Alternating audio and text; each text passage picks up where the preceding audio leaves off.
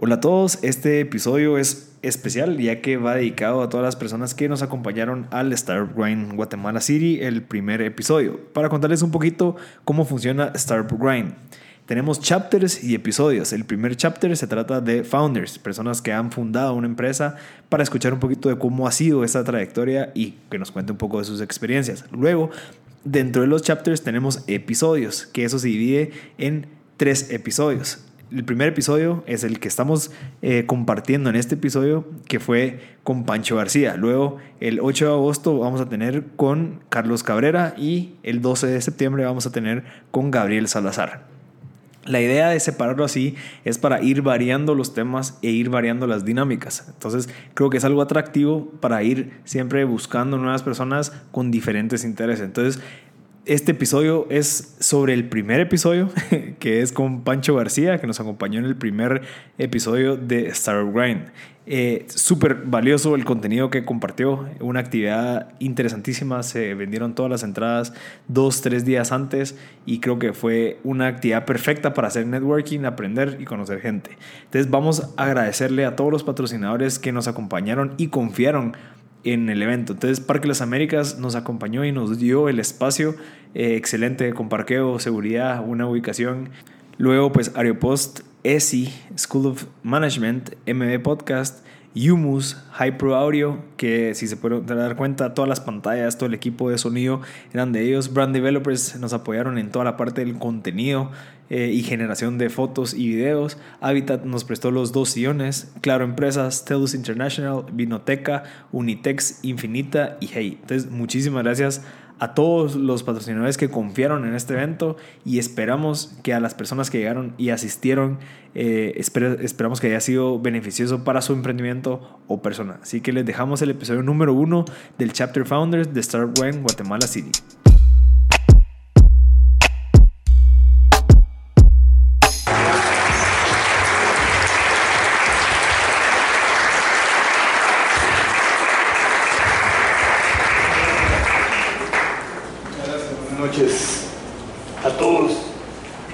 Bienvenidos.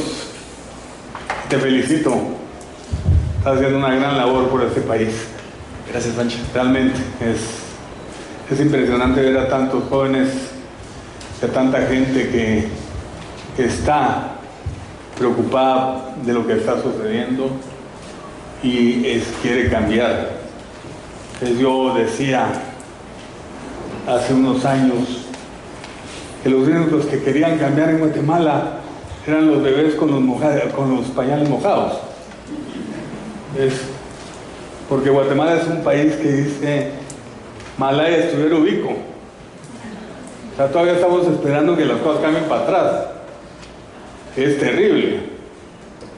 Entonces, cuando veo un grupo de gente que está viendo y entendiendo que el cambio debe ser para adelante, es muy emocionante de verdad los felicito por estar aquí, por no estar viendo tele, por no estar chupando, por estar aquí. Eso es, eso es una escogencia, es una selección, es una buena elección, realmente. Los felicito. Gracias, Pancho. Si quiere para empezar, Pancho, para quitarle las dudas a todas las personas, ¿cómo fue ese proceso del árbol gallo? Ya que les expresa curiosidad a todos. ¿Cómo fue ese proceso? Cuéntanos un poquito la historia. La gente que no ha escuchado el podcast con Pancho, pues van a poder, escuchar otra vez cómo fue que la experiencia de algo tan como un símbolo, un ícono aquí en Guatemala. Así que. Porque lo que pasa con el árbol gallo es que a mí me piden una promoción para diciembre. Algo promocional, algo que, que haga que la cerveza gallo tenga un nivel de recordación que cuando tienes el 100% del mercado, porque eres la única, es difícil subir. Es, muy difícil subir el 100% de, de, top of mind cuando eres la única. Las, únicas que estaban eran Monte Carlo, que era de ellos también, eh, Cabro. O sea, juguemos en nuestro campito, ¿ah? Ahí tenemos todas nuestras pelotas de nuestras. Entonces, ¿cómo, ¿cómo poder hacer algo para que se recordara, para que el árbol gallo tuviera una relevancia, para que la marca gallo, no el árbol, la marca, tuviera algo que fuera más relevante, más emocional para el consumidor? Entonces pensamos en dos ideas. La primera era la Navidad del pobre, que era que por cada tapita de cerveza gallo íbamos a donar 5 centavos, ¿ok? Por cada tapita que tú pusieras en, en unos buzones que vamos a tener en toda Guatemala, tú por, por esas tapitas íbamos a dar 5 centavos. Pero la gente de la cervecería dijo no, porque se van a dar cuenta cuánto vendemos. ¿Cuánto, ¿Cuánto podrían, tú sabes los números, ¿ves? Venden un chingo. Y desde ese momento vendían un chingo. Entonces dijimos, ¿qué otra cosa podemos hacer? Para llevar a lo que Patti decía, que es que te amen. Y lo que pensamos fue creamos, creamos una tradición. En el obelisco pongamos un árbol de 25 metros y con eso invitamos a la gente y que es algo importante en las casas en Navidad. El árbol. Entonces era un símbolo que nosotros queríamos que vinieran a nuestra casa, que era el árbol gallo. Eso, eso fue como, como nació la idea. Fue, lo que más le tengo miedo es a la, a la página en blanco. Antes era Drácula, pero desde que son, desde que son todos los Drácula ya no me dan miedo. Es como que el crepúsculo. O sea, recuérdense que antes de Brad Pitt y de Tom Cruise, y entrevista con un vampiro, que podría ser esta, antes de, antes de ellos, los, los vampiros eran feos y malos. ¿O no? imagínense que uno de los vampiros era este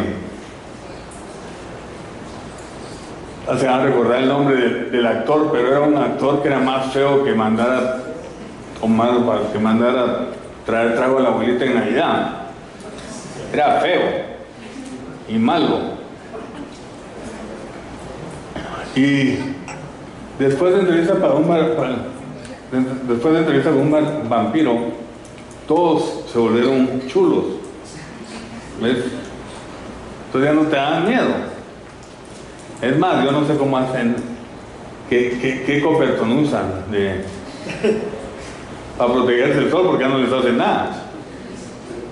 Yo me acuerdo que en Transilvania uno le preguntan a, al Drácula de Transilvania, le preguntan, ¿y es cierto eso de que una me cayó la, la, la y no puedo seguir hablando sin aretes. Le preguntan, ¿es cierto de que una estaca clavada en el corazón, en el corazón mata a los vampiros? Y él dice, ¿y a quién no? Entonces, esa, esa es la historia del árbol, la del árbol gallo fue una nació como una actividad promocional y se convirtió en una experiencia. En ese entonces no le decíamos, no se le llamaba como se llama ahora, activación de marca y BTL y todo ese rollo. O sea, yo pensaba las cosas y no le ponía nombre, las hacía. Y eso, y eso fue lo que nos, nos permitió hacer cosas como el árbol gallo. Eh, te estaba hablando un poquito de que te tenía miedo al papel en blanco.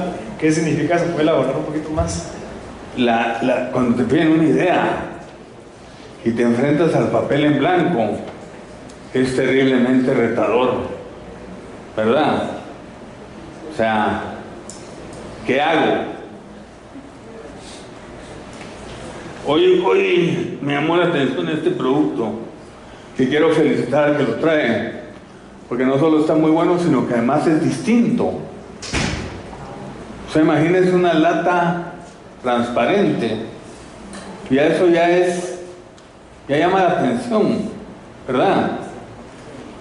Eso es lo primero que tenemos que buscar en nuestro trabajo.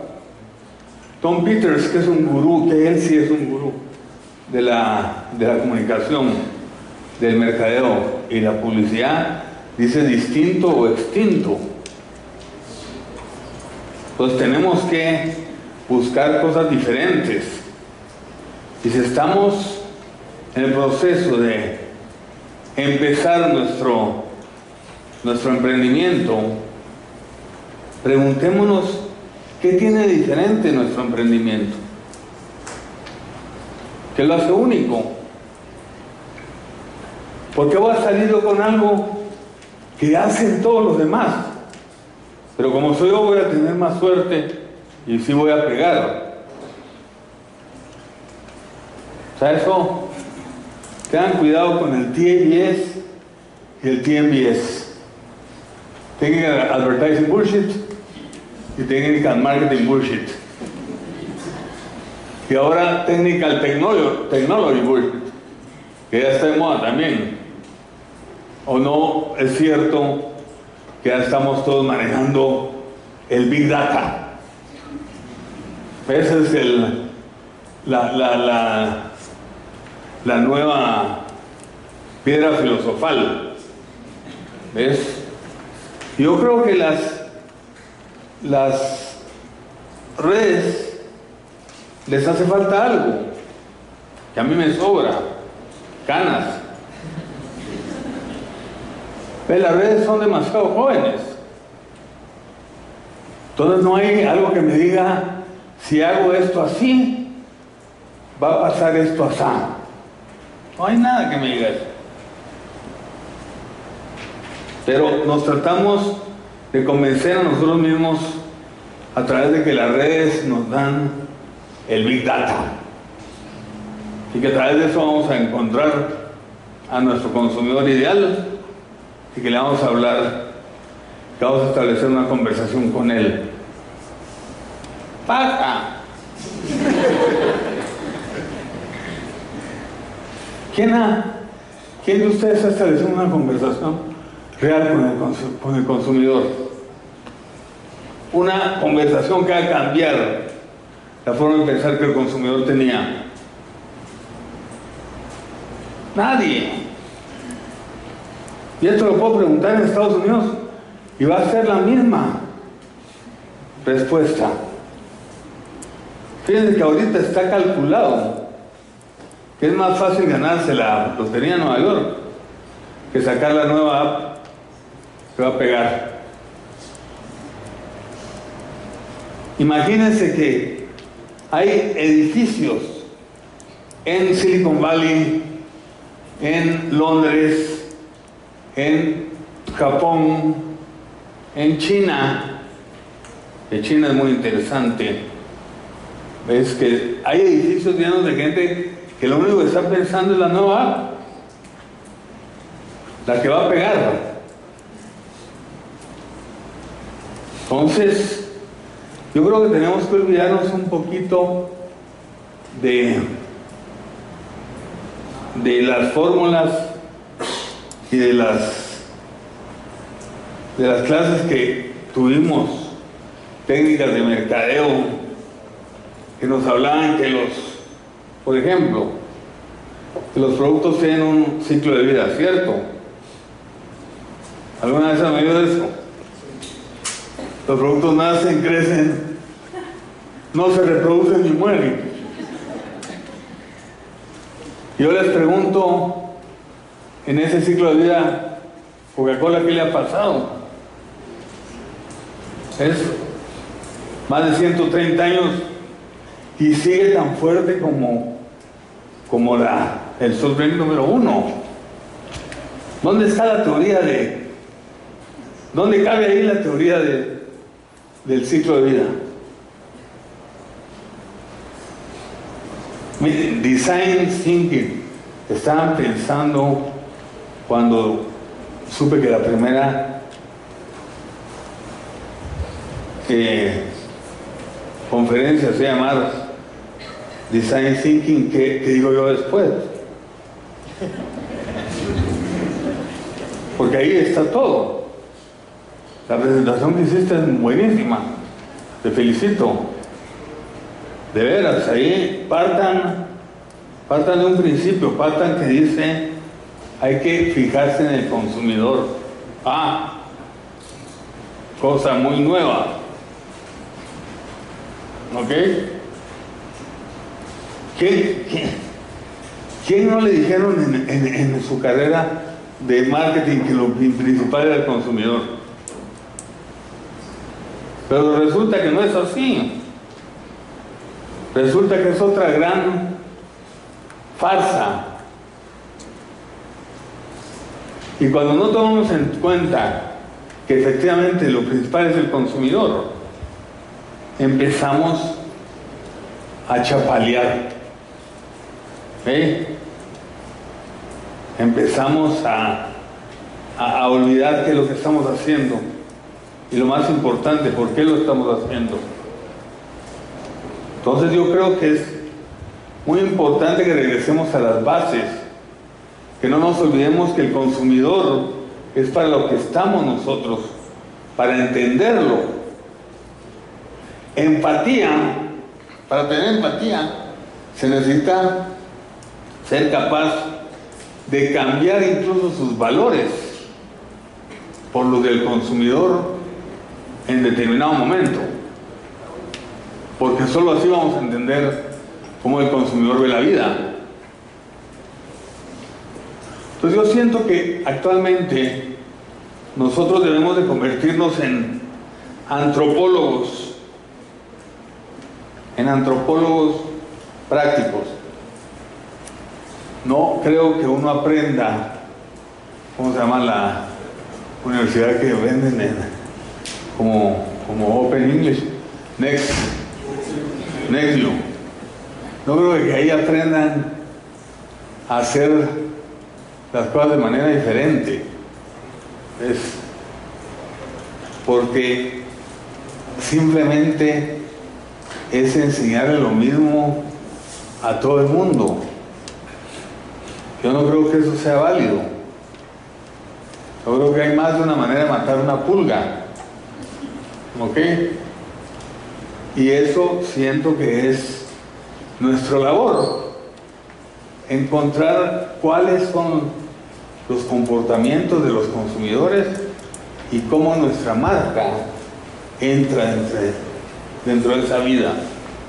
Perfecto, Pancho, gracias por este conocimiento. Para llegar a este nivel de conocimiento y entendimiento al consumidor, tuvo que haber pasado por un montón de cosas. Parte de su historia es de que a usted le tocó trabajar desde los 16 años en una relojería. Eh. ¿Cree que esas experiencias que le tocaron vivir, porque hay gente que tiene la opción de hacerlo, pero a usted le tocó, habían deudas y usted tuvo que eh, tomarlas para poder sacar adelante a su familia, que usted siendo hijo no tenía esa responsabilidad o ese deber de hacerlo y le tocó hacerlo, ¿cree que por haber pasado esto se le ha hecho más fácil ahorita el mantener una empresa, el crecer, seguir como Coca-Cola que sigue en el top of mind de la parte de publicidad? ¿Nos podría elaborar un poquito de esto? Con mucho gusto. Mira, para mí hablar de mi vida es un gusto. Yo creo, yo creo que la, la felicidad viene después del agradecimiento, no al revés. Uno tiene que esperar ser feliz para agradecer. Uno agradece y entonces es feliz. Ok. Yo viví unos años muy duros porque nací en una cuna de oro donde mi abuelita española decía que los García Galicia éramos florecitas de invernadero, porque no nos dejaban forrar un libro, porque en mi casa había tres muchachas, porque teníamos chofer, y perdimos todo, todo se derrumbó dentro de mí, dentro de mí. todo, se, todo se fue al carajo y, perdimos todo. Y me tuve que quedar en Guatemala porque mi mamá, mi papá se fue decepcionado, se fue a los Estados Unidos, ya no quería regresar a Europa tampoco. Mi mamá, un año después de que se fue mi papá, nos dijo a los tres grandes, éramos cinco hijos y una, y una prima, con Centroamérica y Panamá. ¿Ok? entonces se había llevado la prima, su mamá estaba viviendo con, con mi papá en Boston porque a mi tía le habían dado un muy buen puesto que era ser albacea de un, de un, de un testamento. Entonces, mientras durara eso, ellos podían usar la casa, una casa con piscina, o sea, era, estaban bien. Entonces mi mamá dijo, vamos a ver a tu papá. Pero lo único que tenía trabajo estable para poder sacar los pasajes era yo. Tenía 17 años. Y no podía irme, porque era la garantía de que se iba a pagar. Entonces, me tocó eso. Yo le agradezco a Dios que me ha dado esa oportunidad de trabajar porque tenía hambre. No porque quisiera ser millonario, porque me daba hambre. Y tenía que, tenía que ver cómo conseguía comer. Una vez pasé cuatro días sin comer nada. Llegué a la casa que ya mis hermanos la habían dejado, mis hermanos grandes la habían dejado porque ¿para qué estar ahí? El grande se fue a vivir con su novia, muy inteligente. El segundo vivía en la casa, pero solo llegaba en las noches. Yo trabajaba en una relojería que era la Tic Tac, que gracias a Dios me dieron trabajo por un amigo, pues estuve en un buen colegio, el Liceo Javier, y ese amigo me dio la oportunidad de con, con una amiga de la mamá que me dieran ese, ese trabajo.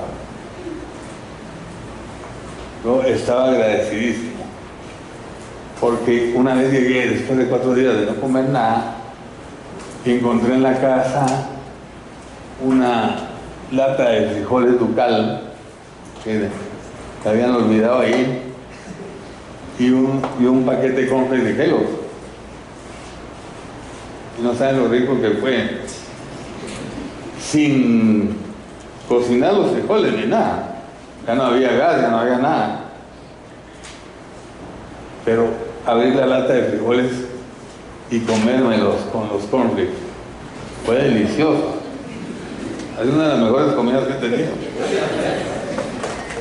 Y eso, eso me enseñó que uno trabaja por necesidad. ¿Ok? Si además uno trabaja en lo que le gusta, ya es una ventaja increíble. ¿Ok? Trabajar en lo que te guste y que te paguen por hacerlo es una bendición que es la mitad de la felicidad. La otra mitad es con quien te casas y eso ya no me lo pregunten a mí. No sé ni quiero contarles. Porque he tenido muchos malos consejos en ese sentido en mi vida. Ahorita entonces pues tengo una oreja muy rara. que puede ser. Entonces yo te diría que sí, que todas las experiencias que tengo en mi vida me han llevado a donde estoy. ¿Y dónde estoy? Yo te diría que en un momento muy feliz de mi vida. Con, trabajando con mi hijo grande, que es Alejandro, viendo que mi segundo hijo está realizándose en Estados Unidos un gran productor de video y musical, viendo que mi tercer hijo tiene una panadería, que el pan es buenísimo, se llama Fado y está en 4 grados norte, valga el comercial, y que mis tres hijas, ya la mayor está aquí conmigo, porque es la única que me acompaña a estos eventos, es la única que no se aburre de ir a hablar a su papá.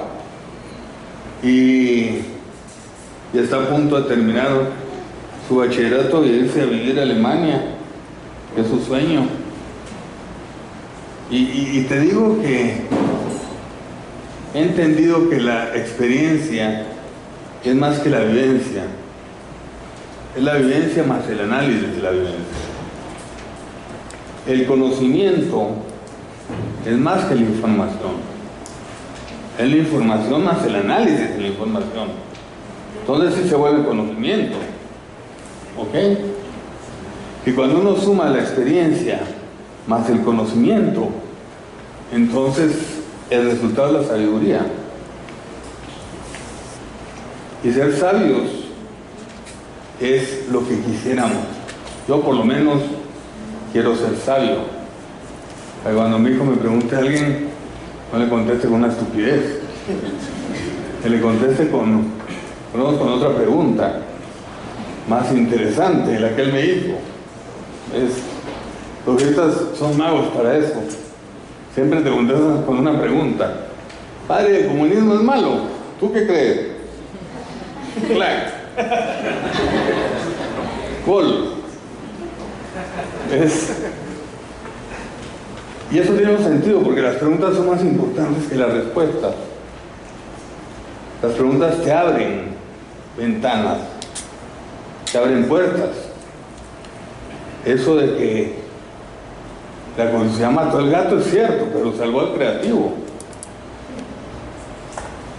Y salvó a muchas personas que por curiosidad empiezan a entender cómo es que funciona el mundo. ¿Ok? Este es un tiempo maravilloso para ser autodidacta. Es maravilloso. Ahí está toda la información.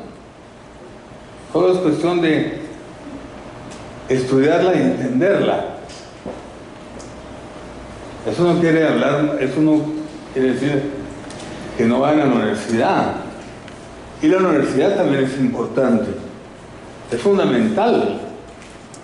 Porque yo les digo, lo que más he aprendido en mi vida ha sido en los recreos. Eso fue lo que mejor me enseñó en el colegio.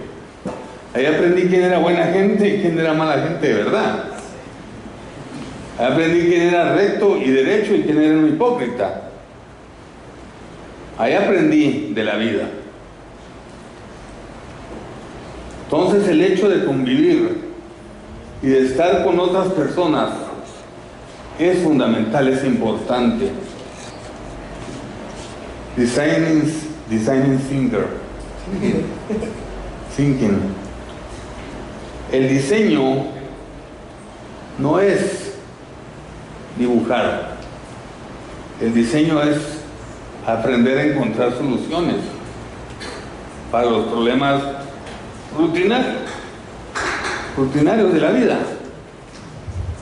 ¿Ok? Miren, veo ahí un, un biombo que está bastante bien pensado. Imaginamos como niños, creamos como grandes. Hay, un concepto ahí que me gusta mucho, el hecho de ser niño, Picasso decía, cuando sea grande quiero ser niño. Yo creo que el ser niño es lo que nos permite seguir asombrándonos y haciendo cosas buenas. Esa es una compañía pequeña, me imagino. No sé, me imagino. Y ese, ese, ese punto es muy importante, que nosotros sepamos que la tecnología ha ayudado a democratizar la creatividad, el diseño, hasta la pornografía. Ella no es negocio. O sea, el ayudar a democratizar eso a través de la tecnología hace. Entonces creo que es mucho más honesto ir a aprender de la gente, ir a ver cómo vive la gente, ir a sentir lo que la gente siente. ¿Ok? Y eso es lo que nos va a hacer únicos, nos va a hacer diferentes, va a hacer que hagamos un trabajo más honesto, más humano, más útil. Tú pusiste una cosa aquí que es agregar, ¿cómo agregar valor? ¿Qué es el valor? Valor, yo como cuando soy, cuando no entiendo, voy al diccionario. Pues ahí están todas las definiciones de las palabras. Y antes que no habían computadoras, hasta te los daban en un libro ortografía. Ahora no necesitas eso porque poner la palabrita aparece. Pero valor significa utilidad.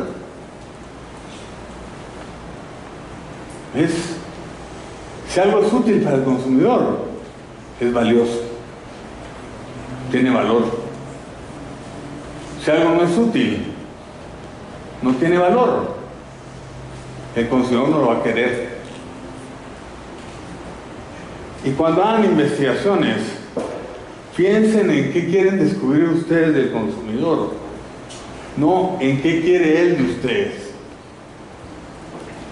Porque si el consumidor supiera lo que quisiera, a Ford le hubieran pedido un carro, no un caballo más rápido. Esa es la referencia que el consumidor tenía.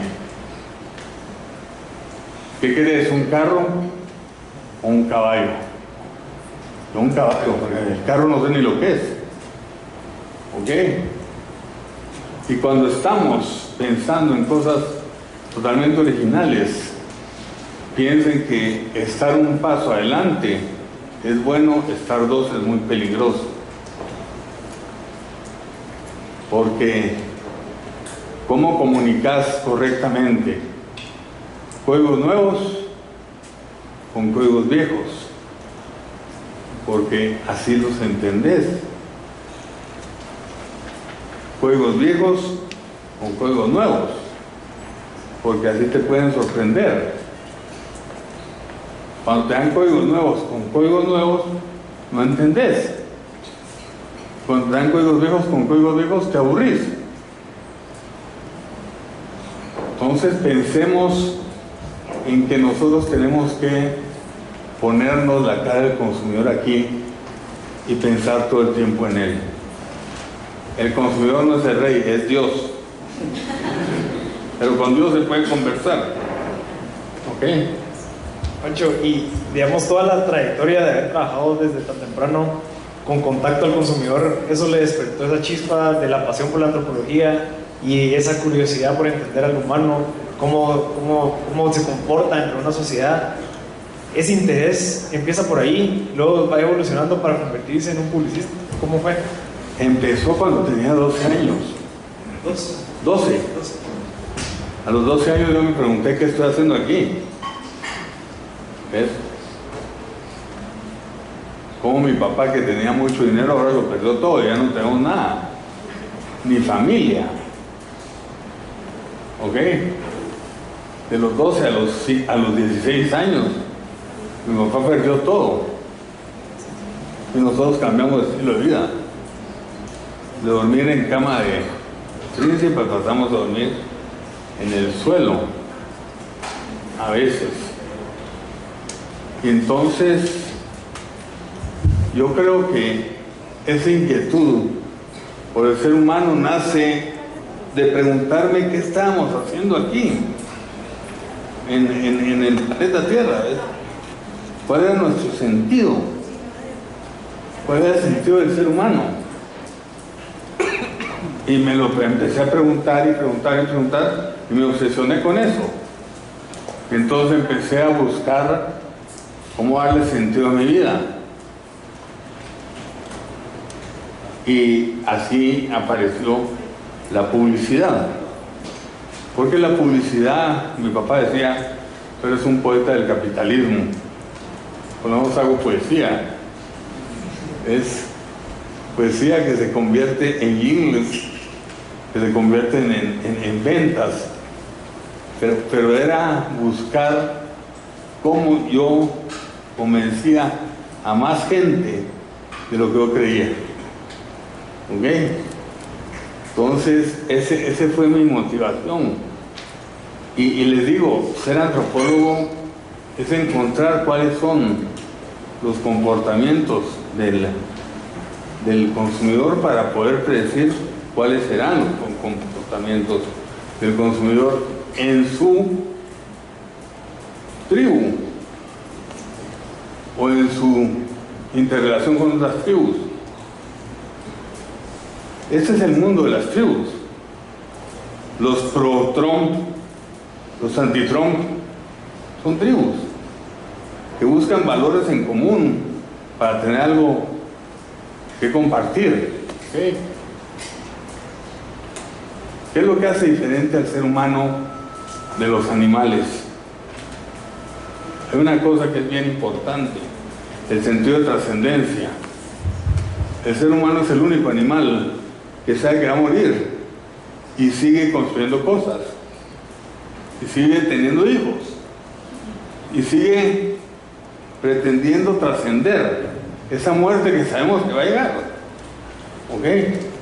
Yo estuve muy cerca hace como ocho semanas que me contra una, contra una pared que visto templado y me rompí la cabeza del número y me desloqué el hombro. Hace ocho semanas estuve a esto de, haber roto la, pared y no haberla contado porque me hubiera podido degollar o cualquier cosa. Entonces cuando, cuando el ser humano se enfrenta a que vamos a morir, querramos o no, y siguen haciendo cosas, eso es una diferencia. Pero otra diferencia muy importante, lenguaje. Yo aquí quiero decirles que en la medida en que sepamos que el lenguaje nació para colaborar, no para pelearse, no para envidiar, no para insultar, sino para colaborar, vamos a entender nuestro mundo. Yo creo que el guatemalteco es un ser muy desconfiado, muy desconfiado. Aquí hacemos los matrimonios y el, el, el, el, abogado lo primero que nos pregunta es qué, qué tipo de, porque hay tres, tres formas, ¿verdad? La comunidad ganancial, la separación de bienes y no sé cuál es la otra porque no me inventé. Pero para mí esas, eso es ya empezar mal, que el abogado empiece a preguntarte si te separas, ¿cómo te querés separar? Mano, estoy aquí con mi novia, estoy enamorado. Sí, pero ¿cómo te querés separar? Porque hay que tomar en cuenta eso. Las sociedades. ¿No les ha pasado a ustedes? Vean con un abogado, queremos ser socios. Y te dicen, bueno, y si esto no funciona, ¿cómo van a quedar? Pues como la gran puta, digo yo, pero... Pero, pero, no, me, no, no, no, me quites la ilusión de la confianza, la ilusión de que esto va a funcionar. No me la robes. Es importante eso, ¿eh? y creo que es una cuestión cultural. Y ahorita que estamos viendo que hay un grupo nuevo de guatemaltecos que están en una etapa en la que los startups, los emprendimientos, son fundamentales para, para seguir viviendo. Yo les digo, la confianza es el elemento más importante que podemos tener para cualquier emprendimiento. Pancho, eh, adelantándonos un poquito a la parte de cuando tomó una decisión, le ofrecieron un puestazo en Net, si no estoy mal, en Brasil, eh, salario alto, todos los beneficios, pero usted toma la decisión de dejar esa, esa, esa opción y se tira al agua con 30 mil quetzales que le aguantaba para aguantar dos quincenas mm. y si no funcionaba, pues a ver qué pasaba. ¿Qué factores o qué variables habían dentro de esa decisión que tomó para irse del lado de tirarse al agua y ver qué pasaba? Lo primero es que pensé que era mejor los desvelos y, los, y el estrés y todo para construir mis propios sueños que para construir los de otro. ¿Verdad? O sea, yo estoy rompiéndome el lomo y hay otro que está disfrutando de, de mi rota de lomo. No tiene sentido. Lo segundo, que Brasil no me trató nada bien. Yo esperaba llegar y que estuvieran seis garotas. seis garotas en mi escritorio. Chica, chica, chica, Bienvenido, Pancho. Qué bueno que viniste. Me encontré con un ambiente hostil, totalmente. Brasil es para los brasileños. Es, un país, es un continente en sí mismo. Tienen que hacer todo su software desde que empezó el software. Tienen que hacerlo todo por su idioma. ¿Ok? Era el único país que aparte de Estados Unidos y la India podían tener 24 horas de programación propia. Es un país impresionante, es increíble, es enorme. Pero no ven a un Pancho García sentado director creativo de mi agencia que es Leobunet. Entonces yo escogí regresarme y como me regresé no me, no me dieron indemnización. Y dijeron que era una forma de, de renunciar y que por renunciar no me dan indemnización. Tengo 30 mil quetzales de vacaciones que me debían y con eso abrimos la agencia. Eso fue hace 40 años, no, hace 30. 30, 30, 20. 28, 29. Pero, pero hace un chingo de tiempo. O sea, yo ya, no sé ni cuánto, ni quiero recordarme. Yo ya decidí que no voy a cumplir años, sino que voy a subir niveles, como en los juegos de, de video. Es así el que más nivel tiene, el que llega a la pantalla número 60, es en la que estoy yo. O sea, tengo los mejores carros, las mejores armas, la mejor experiencia. Y, los chavitos no me tocan de un pelo. Porque los millennials están jugando con su, con su PlayStation. Yo estoy jugando con la vida.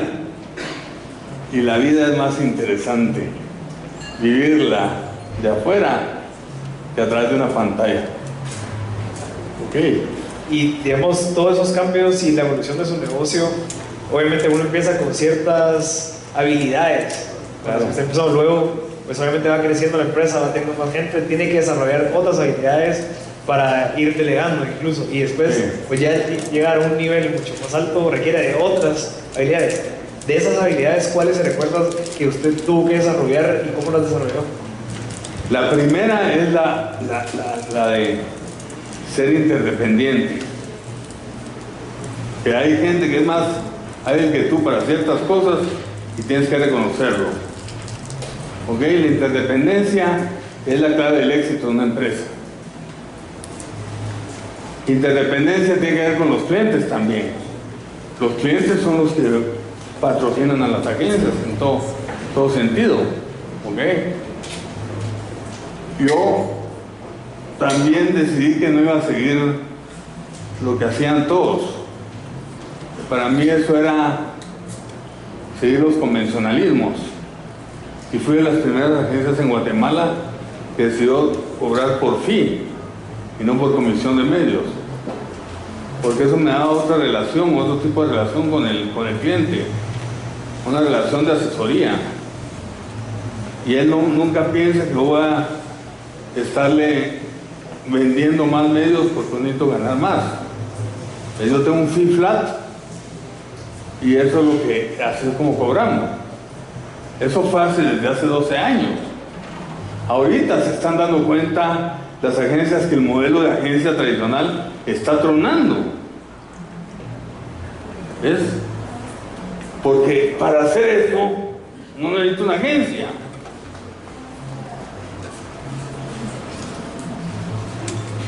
Entonces cuando, cuando uno tiene un, compra un perro, no ladre por el perro.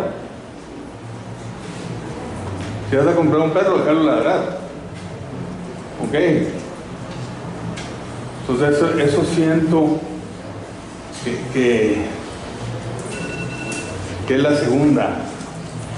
La tercera es la responsabilidad que tenés, que no te tenés que olvidar de eso de que tu principal obligación en el, en el trabajo que tengas es crear a tu sustituto. Enseñarle todo lo que sepas al que viene para que tú te puedas mover. Si no vas a estar todo el tiempo atado por tu propio éxito. ¿De acuerdo? Y la cuarta que acabo de aprender, le digo que le acabo de aprender, es pensar que tu empresa la vas a vender algún día. Para que eso haga que le estés dando continuamente valor a tu empresa. Nosotros ahorita decidimos tener home, office, por ejemplo. Y yo no sé cuántas más empresas en Guatemala que lo tienen, pero nosotros nos ha ido re bien. y es gracias a la tecnología, porque nos comunicamos con internet no tenemos que ver todos los días la cara. No, no, sí, no. De hecho, no tienes lastre. No tienes distracciones. Trabajas a tu ritmo. Y fíjense que nosotros compramos un, un, un software que se llama Scrum, que sirve para saber cuánto para darle el seguimiento a las cosas que, has hecho y las que prometiste hacer.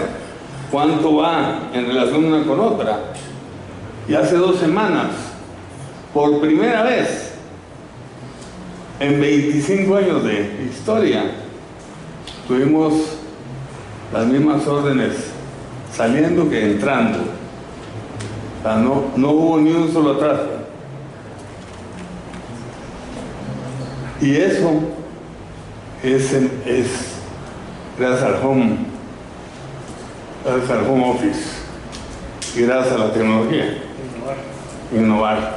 Pancho, eh, perdón, eh, vamos a ir terminando, vamos a dar un segmento de preguntas que están realizando en, las redes. Una de las preguntas eh, que, que, acaban de hacer es, con toda esta, que lo que está hablando de la parte de la tecnología también, es un reto para ustedes que ya hay mucha disponibilidad de personas que pueden hacer ciertos trabajos de los cuales ustedes hacen en India, en China, incluso personas individuales que se llaman freelancers. Entonces, ¿cómo ha desarrollado algo para no evitar o al menos luchar contra eso? Porque estoy, estoy, yo sé que los precios de un freelancer es mucho más barato que el de una agencia.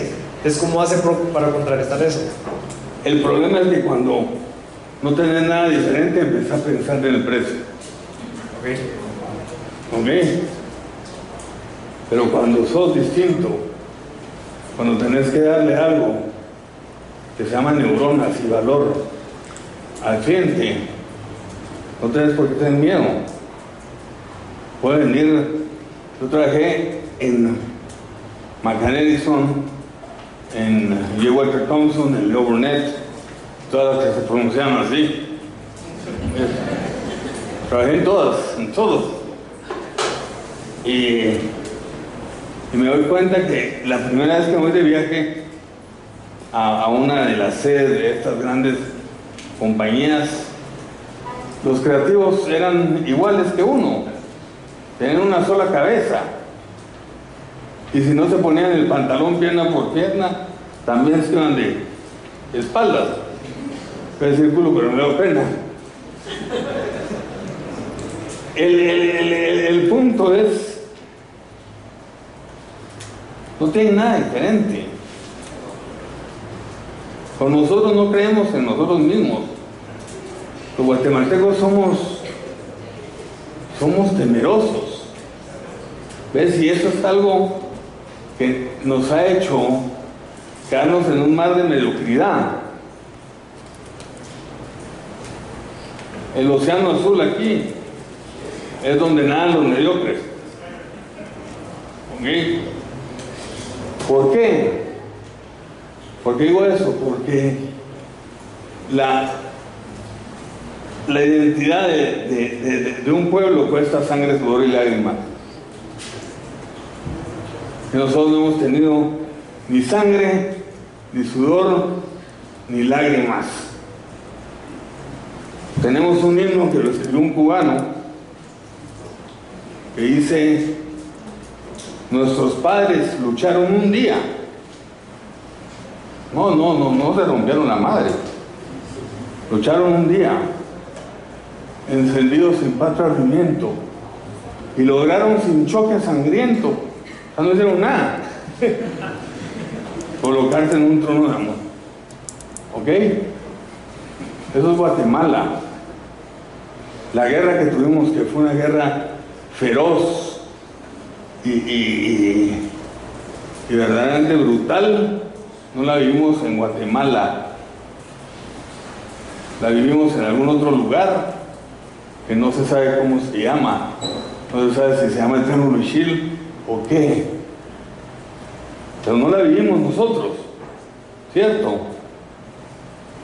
Los mexicanos tuvieron una revolución que por primera vez en la historia un país perdió más gente por, la guerra que, que, la que nació. O sea, tuvieron un crecimiento negativo en, en la época de la revolución. Pero en la época de la revolución vienen los charros, vienen los Pancho Villas, vienen las Aelitas, viene todo ese patriotismo que a nosotros nos cae tan mal. ¿Por qué nos cae tan mal? Porque nosotros no lo tenemos. ¿Okay? Entonces, yo creo que yo creo que tenemos que replantear nuestro país, replantear lo que queremos hacer con él y, hacerlo. No nos queda otra. Just do it. ¿Ok? Ocho, otra de las preguntas que acaban de hacer es si puedes hablar un poquito el tema de la arquitectura, que es un concepto que ustedes... La arquitectura. Ajá. Pero va a ser fácil. La arquitectura parte de que los productos hacen cosas o las marcas significan cosas. ¿Ok? Entonces, por ejemplo, un carro es una cosa que te va del punto A al punto B. Pero un Toyota lo hace confiable. ¿Sí? ¿Cuántas veces no hemos oído esto? Ese es un cheque al portador de un Toyota. ¿Qué quiere decir eso? Que se vende fácil, ¿verdad? ¿Cuántas veces no hemos oído tiene, tiene, tiene repuestos hasta en los chicleros? Eso es reputación. Eso no es publicidad. Yo nunca vi una agencia, yo nunca vi una campaña que dijera eso. Eso nace de la relación que hay entre el cliente y el producto. Y eso genera una reputación. Esa reputación se puede acelerar a través de la publicidad. Entonces nosotros somos una agencia de publicidad que cree que la publicidad es lo menos importante. Que cree que la publicidad es solo un reactivo, solo una forma de hacer pasar más rápido lo que de todos modos iba a pasar porque un producto bueno soporta una publicidad mala, pero un producto malo no soporta una publicidad buena. Bien. Entonces una arquitectura. Arquitectura es una forma simple, que no es fácil, es simple de crear y desarrollar marcas en un contexto como el nuestro. ¿Ok?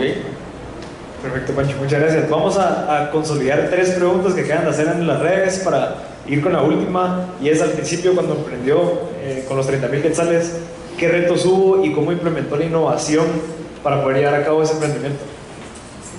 Ok, con los 30 mil quetzales, los retos que hubo fue: primero rezamos, como la gran diabla, les juro yo soy un ferviente creyente de que Dios es la fe. La fe es Dios. Es esa, esa energía que se crea entre varias gentes que tienen un mismo objetivo y que tienen una misma pasión, eso hace que cuando hablen se como una sola voz. Y Dios está pendiente de esa voz. Y nos ayudó increíble. Nosotros hacíamos, yo, yo he visto milagros todos los días. Imagínate el milagro que yo esté vivo. Yo soy diabético, tengo Parkinson, tengo asma. Y me, me, me, me contra las paredes estoy vivo. Entonces el milagro que se necesita para que 3 mil millones de sinapsis que traga por segundo en el cuerpo humano trajen todas para que puedas seguir respirando, puedas abrir los ojos, puedas ver, puedas hablar. Entonces, el primer lo, primero que hicimos fue decirle a Dios, estamos en tus manos, ¿ok? Que sea tu voluntad y no la mía, no la nuestra.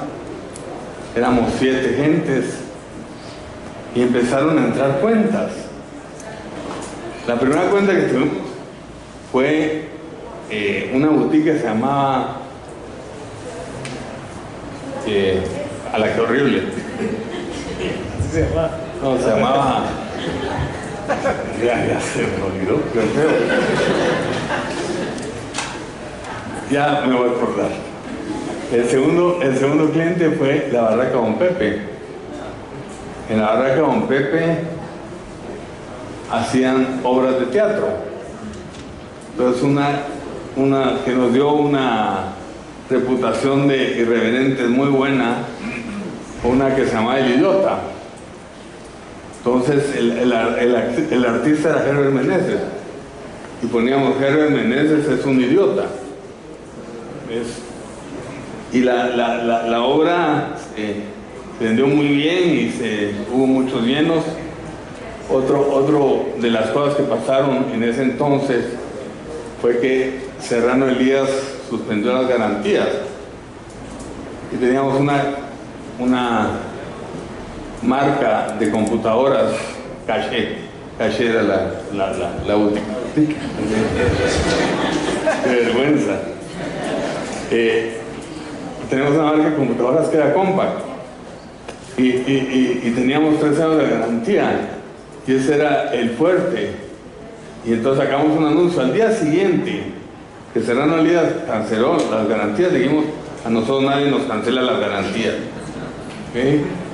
Otro que fue famoso fue el de una secretaria, que sacamos el día de la secretaria, sacamos la secretaria en un altar. Y eso para las mujeres fue el insulto más grande del mundo, porque la secretaria tiene connotaciones no muy positivas. Y entonces, al día siguiente sacamos, el, el, el, el cliente era UPS. Y al día siguiente que nos alegaron del anuncio, sacamos uno que decía, ups. Lo único que queríamos era saludar a, a la secretaria de censuría. ¿Ok? Otro que fue muy bueno y muy, muy polémico fue, qué rico escoger que eran mupis. Y los de los mupis dicen que hay una historia antes de Pancho García y después de Pancho García. Porque con qué rico escoger se hicieron famosos los mupis. Y sabíamos que iban a durar 72 horas máximo. Duraron 48. Propusimos al obispo de, al arzobispo de Guatemala y al presidente de Guatemala en la primera dama del Salvador, hablar de condones. ¿Ok? Y subimos a nivel de sobremesa ese tema, que era lo que queríamos. Porque estamos en un país donde la gente se muere por no tener un condón. ¿Ok? Imagínate que hay poblaciones donde las niñas se inician en su vida sexual a los 12 años, no de manera normal, sino que con sexo anal, porque así evitan el llegar no vírgenes al matrimonio. Entonces te das cuenta de la importancia que para un país como este tienen los condones. Y nadie quería hablar de eso. Entonces lo sacamos y tuvimos las agallas de sacarlo. Y eso ha sido lo que nos ha distinguido, creo yo. Como que ser los disruptores dentro de la industria de la publicidad. Hemos sido muy disruptivos, hemos sido disruptivos por, por la Megapaca, hemos sido disruptivos por Anfor, hemos sido disruptivos por muchos de nuestros clientes que un día me preguntaron en el lugar cómo, cómo conseguir clientes tan que tengan que hacer tanto en creatividad. Y les digo, no, manito. Es enseñarles. Y es llevarlos de la mano. Y es decirles que la creatividad vende. Que es buena. Que no es mala. Perfecto, Pancho. De verdad, muchas gracias por su tiempo. Un fuerte aplauso, por favor, para Pancho.